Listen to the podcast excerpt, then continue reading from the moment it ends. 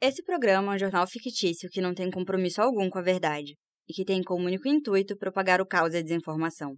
Ele também pode conter gatilhos emocionais, então se você é uma pessoa ansiosa, deprimida ou simplesmente fica abalado com a ideia de que todas as pessoas que você ama vão morrer, ouça por sua conta e risco, ou não ouça. Se você está ciente e deseja continuar, permaneça na linha após o papagaio da minha vizinha gritar mãe.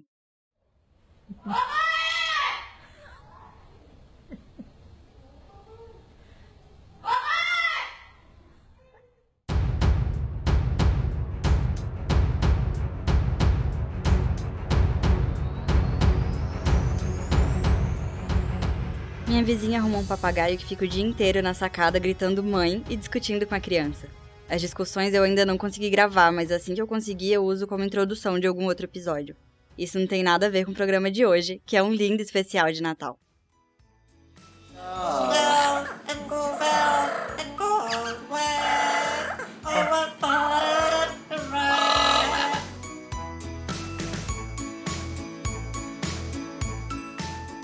Eu não ia deixar vocês ser um episódio de Natal. Até porque na correria de final de ano é o período em que eu mais sinto vontade de me matar.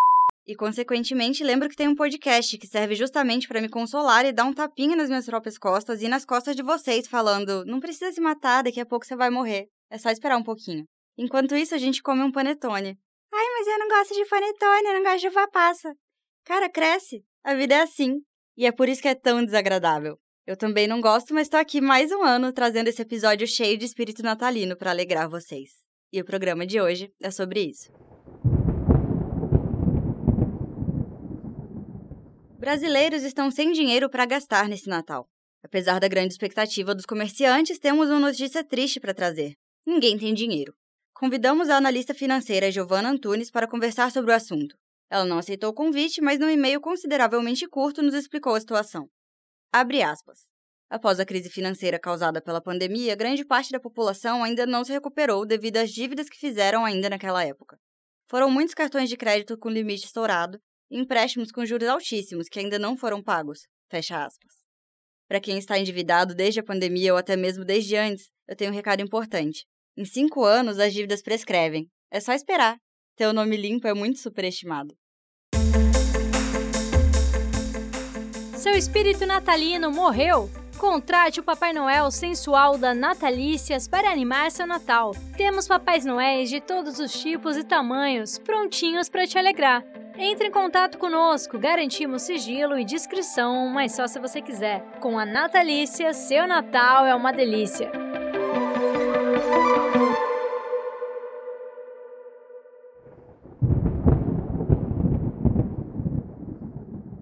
Decoração de Natal fica destruída após incêndio imobiliário em Goiânia. Segurança e dois cachorros estavam no momento do incêndio, mas não se feriram. De acordo com informações preliminares, o fogo teria se alastrado a partir de um balão envolto em luzes natalinas, que eram parte da decoração local. Em nota, a construtora disse que lamentou o ocorrido e que agradece as mensagens de apoio.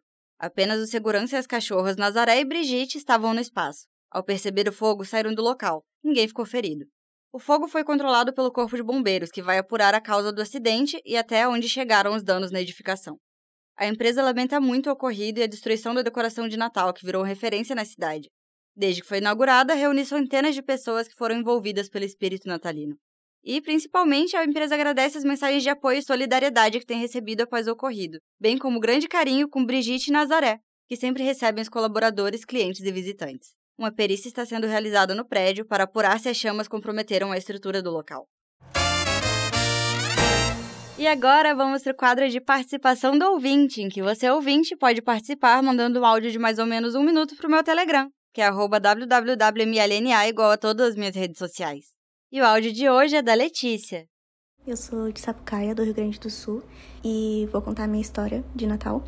Eu tinha uns três anos de idade e eu gostava muito de brincar com aqueles bancos de ferro, sabe, antigo. E eu tava carregando o banco de ferro para lá e para cá. Numa noite de Natal, tava toda a minha família em casa, até que uma certa hora o banco cai em cima do meu dedo e descola um pedaço do meu dedo que fica pendurado.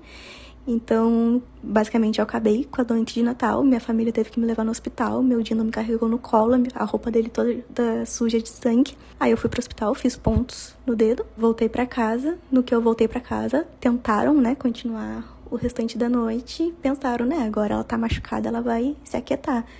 Estavam plenamente enganados, porque eu fui direto numa cadeira de praia e a cadeira de praia fechou comigo dentro. Olha só que coincidência, amiga. Para mim e para minha família, fim de ano sempre vem acompanhado de hospital. Acho que tem algo a ver com o meu inferno astral, não sei direito. Mas chega dezembro, eu já fico meio em alerta. Inclusive, eu tive que adiar a gravação desse episódio porque meu irmão foi internado. Era só infecção e ele já teve alta, que me fez pensar que talvez a minha cota de hospital já tenha acontecido e eu esteja segura, mas nada garantido. Anvisa manda recolher panetones contaminados com substância ligada à morte de cães. A Anvisa determinou o recolhimento e a proibição da comercialização, distribuição e uso dos panetones da empresa alimentícia os panetones produzidos entre 20 de outubro e 17 de novembro deste ano podem conter propilenoglicol, contaminado com etilenoglicol, mesma substância que causou a intoxicação e a morte de pouco mais de 40 cachorros em diversas regiões do país no ano passado. O composto é utilizado para deixar os alimentos mais úmidos, como, por exemplo, os panetones. A intoxicação com etilenoglicol é de alto risco e ocorre em três fases. Nas primeiras 12 horas, a substância impacta o sistema nervoso da pessoa intoxicada, o quadro clínico nesse primeiro momento é de cansaço, desorientação e pode até mesmo causar convulsões. Entre 12 e 24 horas após a ingestão, começam os efeitos no coração e nos pulmões. O paciente pode apresentar arritmias cardíacas, alteração na pressão arterial e problemas pulmonares. É a partir das 24 horas após consumir a substância tóxica que ela atinge o sistema renal. Esses efeitos são provocados principalmente pelos metabólicos do etilenoglicol, substâncias que são formadas no corpo e vão gerar danos nos rins em especial o oxalato de cálcio, que se acumula nos rins e bloqueia o processo de filtragem do sangue.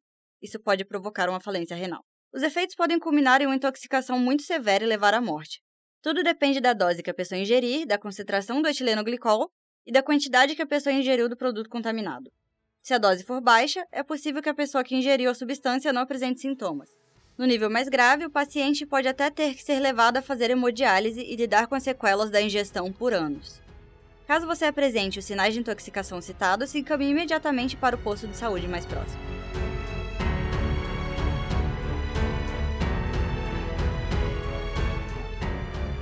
E com essa notícia tranquilizante, eu encerro o programa de hoje. Tomem cuidado com os panetones potencialmente contaminados e com os possíveis incêndios que podem acontecer por conta das decorações natalinas. Espero que todos vocês tenham um ótimo Natal. Ah, e eu lembrei que esse é o primeiro episódio lançado depois da atualização do Spotify que liberou que vocês comentem. E assim como eu fiz nos primeiros episódios, eu quero deixar claro que se você tem algum comentário negativo para fazer, por favor, não faça, eu não quero saber. Mas se for elogio, fica à vontade, que elogios eu aceito. Um beijo e até o próximo episódio.